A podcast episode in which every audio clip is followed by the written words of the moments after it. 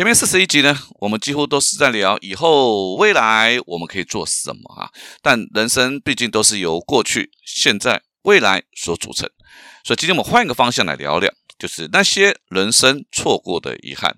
欢迎你来到八站闲谈，我是林家泰。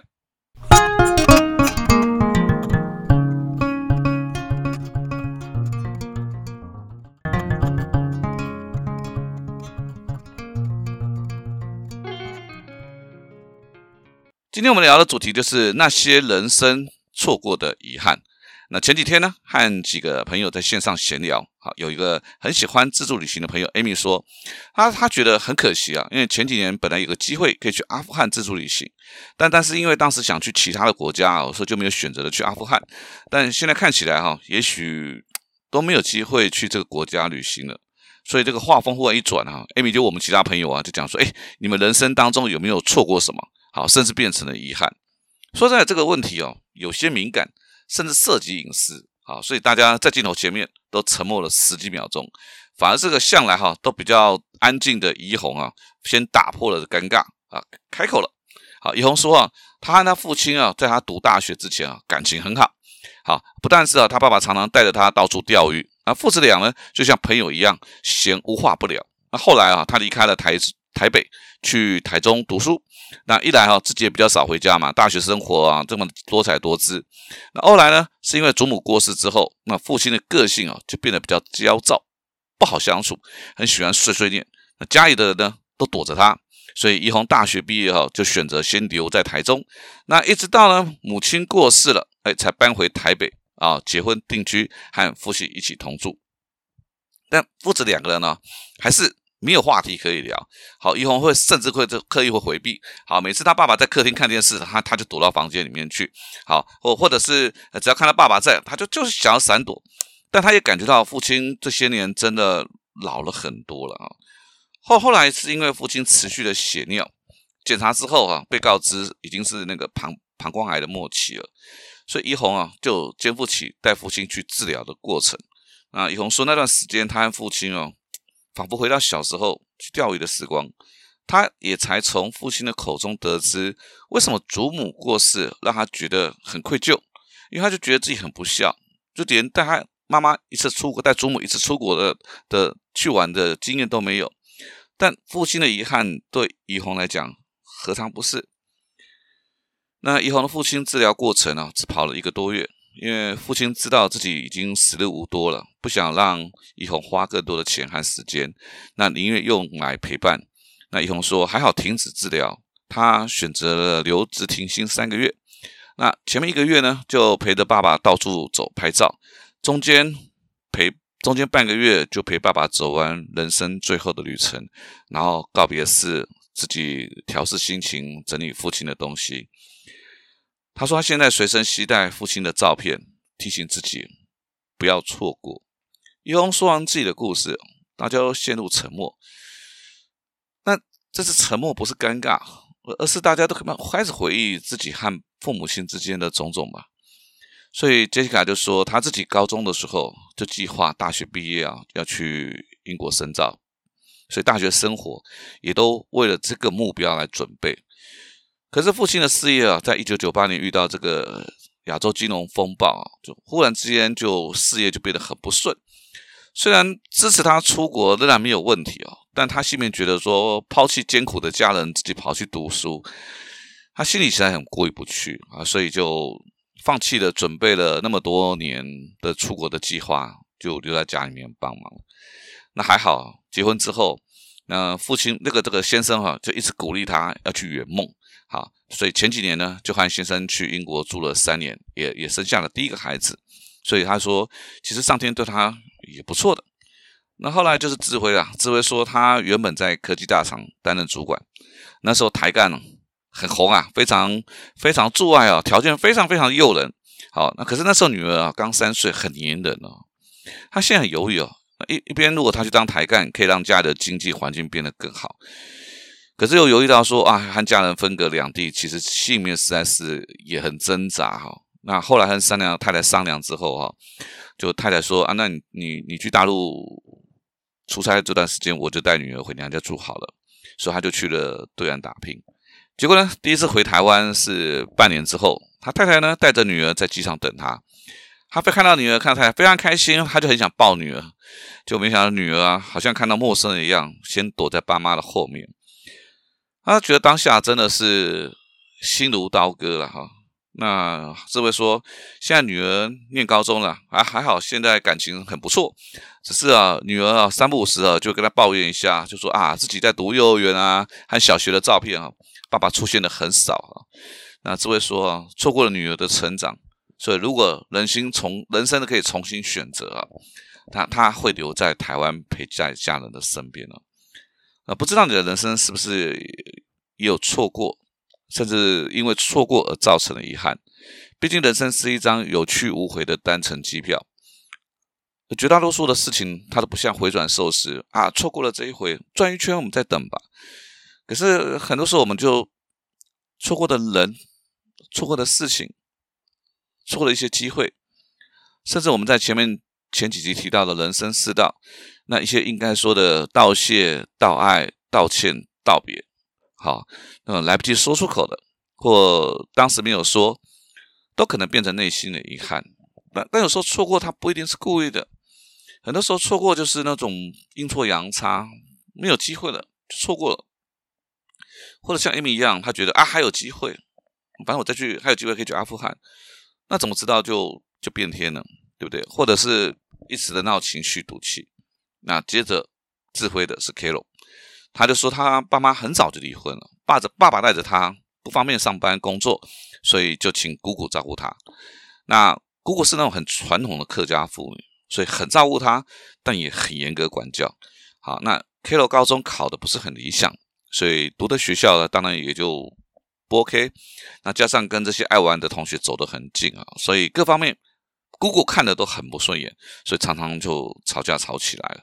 但是姑姑的三个小孩子都很会读书哈，就唯独 Kilo，那加上 Kilo 又是哥哥的女儿，所以姑姑的管教难免就会更严格一点。那一直到高三那一年啊，有天 Kilo 跟姑姑吵架，要离家出走，就姑姑一追出来呢，就被一辆摩托车这个撞到了，还好啦，生命没有大碍，就是走路就是会一拐一拐的。那 Kilo 就真的离家出走啊，所以所有的亲朋好友就骂他忘恩负义啊，这个人薄情寡义。那其实 Kilo 心里面真正的想法是因为，我就觉得，因为我造成了姑姑脚不方便的那种愧疚，不敢面对，就一直在逃避。那当然，K K 罗一方面就开始自我安慰，就跟自己讲说啊，等到我过得不错了，我再回去看姑姑，我跟她道歉，喊她说谢谢，这样子姑姑就会放心了。这样就没有想到，在 Kilo 二十五岁那一年，这个姑姑跌倒了，姑姑跌倒了，撞到了头。等到他赶到姑姑家的时候，就已经来不及了。所以在面对其他家人的责备，他就不发育，只能够默默的掉眼泪。后来表哥告诉他，姑姑在弥留的时候，还在一直问 K 罗回来了没有。还好现在 K 罗的事业很成功啊，两个姑姑的孙子啊，孙子都在他的公司上班，也发展不错。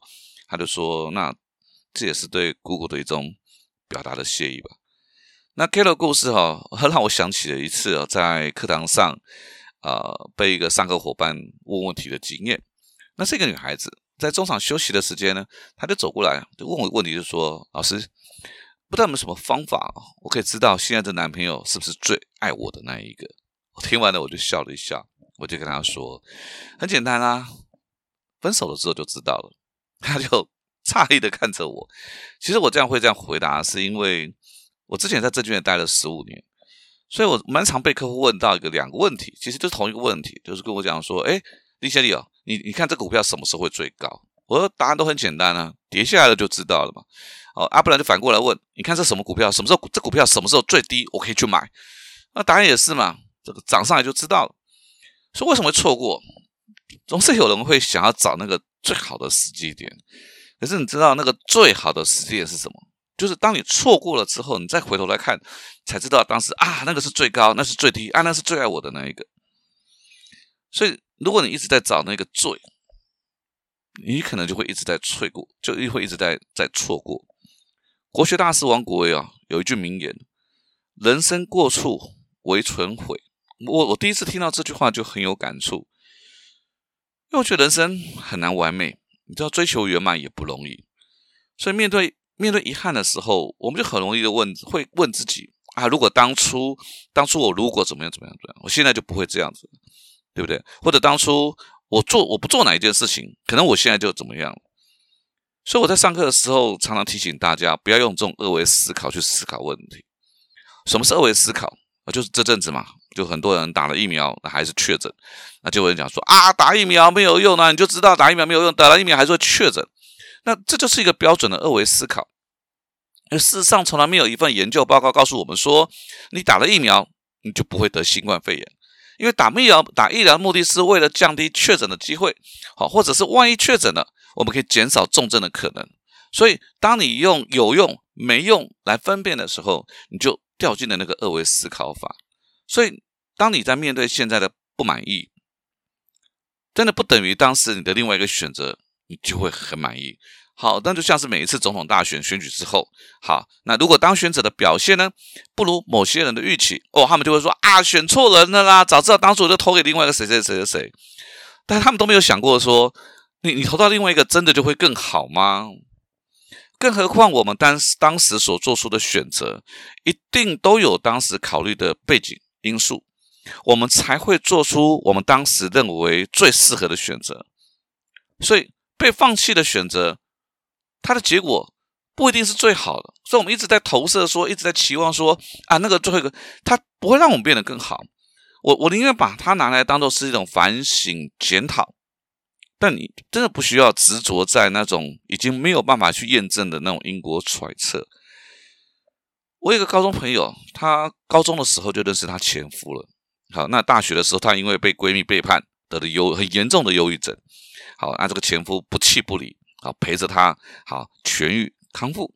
那因为有这份人情那种情谊在哈，她虽然知道前夫的家庭很复杂，好啊，甚至她也因为这样而背负债务，好，那她还是决定跟他结婚了。可是结婚十年的期间呢，那种不断的被债务人追债骚扰，让她觉得对未来绝望。后来就诉请离婚了。好，他的朋友都笑他说：“啊，你最傻了啦！当初哦，那么多条件好的男生追求你，你就偏偏要一个跟你没希望的男生哦，耗青春。”可是他很坦然的说：“我不是想证明我是一个有情有义的人，而是觉得当下我就该如此。毕竟男生也很努力，只不过他的家人的行为就像一个无底洞一样。好，至少他也给彼此机会了，那就了无遗憾了嘛，对不对？所以啊。”错过不等于就是遗憾，有有时候我们总是会对那些没有发生的事情充满了想象，甚至觉得美好。好，所以就会有一些人老是在想啊，如果当初的选择了谁啦，接受了什么啦，哈啊，如果那个工作我有接受邀请啦，哈，我没有换工作啦，哈，或者我有跳槽啦，等等，是不是我人生会变得更好？我我我不知道这些事情是不是会变得更好，但我我知道的事情是，如果人生一直在患得患失，它是很。难得到幸福的，好，所以当我们意识到错过甚至遗憾，我我们是不是才会更懂得珍惜以及把握未来的机会，对不对？像 Amy 没有去成阿富汗，他他就他就已经很期待，开始在规划。好，在疫情结束之后呢，他要来一趟哈萨克、乌兹别克、土库曼哦，这些很多人没听过的中亚之旅。好好，那怡红就说了，他其实本来和其他的兄弟姐妹都有一些疏离，那现在他们四个兄弟姐妹啊，每个月都会一起吃饭，那每年呢也会来个家族的旅行，当然了哈，还有父亲的照片也会跟着他们去。那智慧呢，后来回台湾找了一家，虽然规模小很多，但后来这家公司也上市上柜了。那他自己在公司的发展也不错啊，而两个孩子哦，更是黏他黏的不得了，啊，让智慧觉得虽然曾经错过了一些。但他觉得现在很满足，而其他一起在线上聊天的朋友，有人说他准备去跟曾经是最好的朋友道歉，也有人打算去考台大 EMBA，啊，也有人打算要用半个月的时间和家人去漫游台湾。其实错过捷运哈，我们可以等下一班，可是人生中那些错过的人、机会。可能就是等一辈子了，下辈子了，就可能我永远都等不到了。但这我们永远都是没有办法未卜先知啊，因为人生没有后悔的药，人生也绝对没有无憾的公式。我们人生走这一遭，就注定了要跟错过和遗憾共舞。但愿当下对得起自己，无愧我心。我觉得这样就够了。八站闲谈，捕捉平时错过的风景，发现被忽略的观察角度，让生活多一点乐趣，人生多一点厚度。那如果你有想要任何想要跟我分享的事情，好，或者想要听的主题，你都可以搜寻我的脸书粉丝团“八站闲谈”。那别忘了帮我留下五颗星，我们下次见喽。